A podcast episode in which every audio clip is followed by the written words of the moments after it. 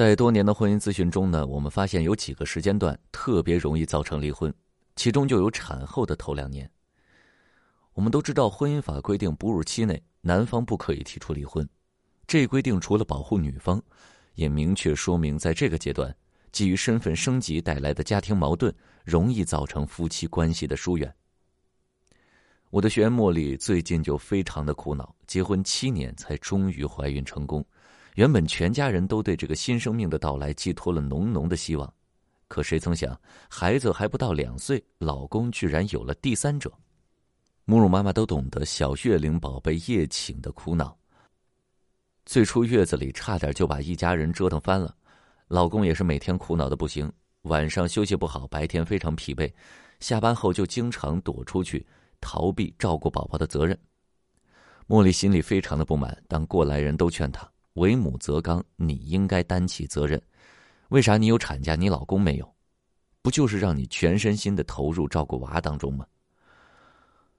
茉莉虽然觉得委屈，但是也希望老公能够好好休息，于是和老公约定分床，独自承担夜里照顾宝宝的工作。结果有天晚上，茉莉起夜时，听到老公在发非常暧昧的语音消息，并且跟别人吐槽自己，茉莉瞬间炸锅，委屈感冲上心头。当即命令老公跟外边的女人断了联系，老公也很快道歉，说一定会断了联系。不曾想，随后的跨年夜，茉莉在老公的信用卡账单上查到了本不该存在的开房记录。一时间无法忍受的茉莉患上了应激性抑郁症，非常坚定的要离婚。可是老公却发生了转变，越来越对她照顾的体贴入微，主动做家务，也不出去健身了。可老公每一次的细致体贴，都会让茉莉回想到过往，也越发无法控制自己的情绪。终于，两人发生了争吵，而争吵也越来越频繁。从茉莉的事例来看，这两个问题呢是需要我们探讨的，也是众多产后新手妈妈在面临的。其一，产后分床睡是否有必要？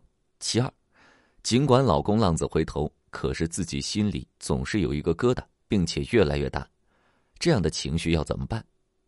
首先来说干货，我们先看看产后分床睡的做法是否可取。从一个专业咨询师的角度来说，我觉得分床睡并非必要。曾有学员问我，如何理解好女人是一个男人的成长学校？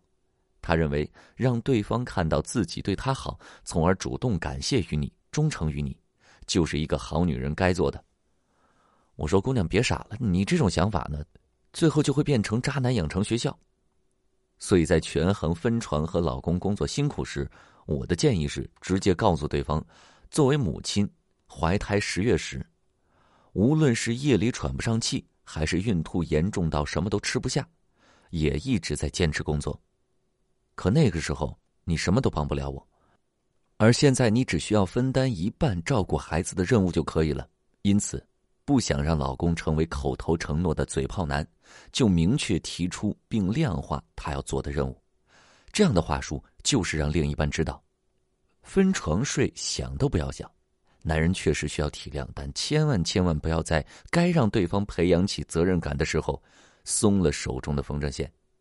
付出真的留不住一个人。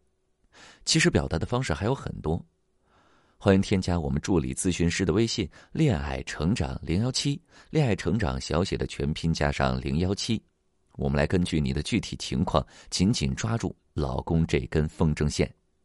当然，也有另外一种情况，如果在你们的商量之下达成了要分床的统一意见，那么必须要明确的是，分床只是一个暂时的处理孩子和父母睡眠问题的策略。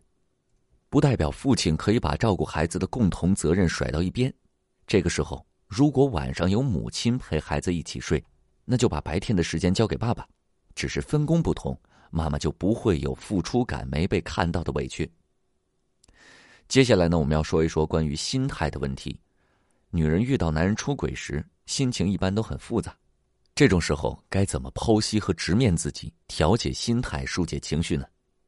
首先来说，如何剖析自己。必须要明确的是，当自己产生负面情绪时，要容许并接纳它的存在。人类情绪的产生和持续是一个很复杂的过程。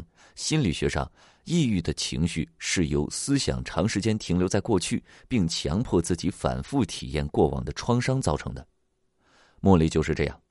而吵架时，茉莉说自己总是感到焦虑，担心什么时候老公又会跟那个女人联系上，总是体验过去的创伤，又不断为未来感到焦虑，却没有活在当下。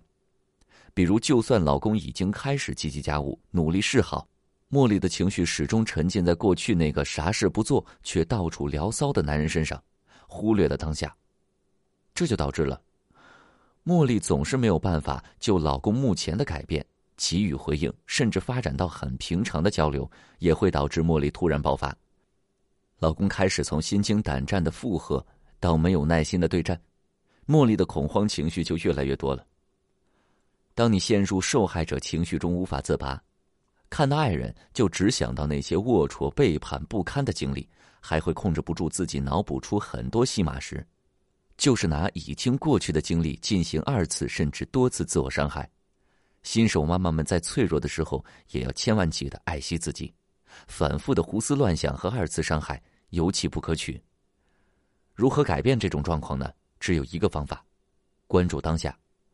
只有我们把注意力放在当下的改变，才会为自己的翻篇注入能量，这才是扭转心态的关键。不仅如此，你跟老公之间正向的互相反馈，会形成一个良性循环，一切就会不断的向好发展。比如告诉自己：“我看到先生从不带孩子到带孩子，他在变；我看到他从总不回家到回家，他也在变，他在变，我也要变。”而当另一半看到你的转变，也会更积极的为整个家庭做出你所期待的贡献。每一次从自我折磨中逃离的过程都很困难，就像是与过往的不断撕扯，也像是一次涅槃重生。茉莉通过与我们的不断沟通，在咨询师的帮助下，认清了自己心中所想，终于调整好了心态，与老公和好如初。如果你也处在这样一团乱麻、无法自我涵容的时刻，那么找到一个可以疗愈和陪护的咨询师就太重要了。欢迎添加助理咨询师的微信“恋爱成长零幺七”，恋爱成长小写全拼加零幺七，讲讲你的困惑，听听我们的专业意见。其实讲到这里，有关生产后分床的话题应该就要结束了，但生活中没有戛然而止的句号。夫妻关系也只能在磨合中不断的发生转变，在这个过程中，还有一些小技巧能够让你们重新建立良好的沟通方式，重温幸福时光。添加助理咨询师微信“恋爱成长零幺七”，恋爱成长全拼小写零幺七，听他细细道来。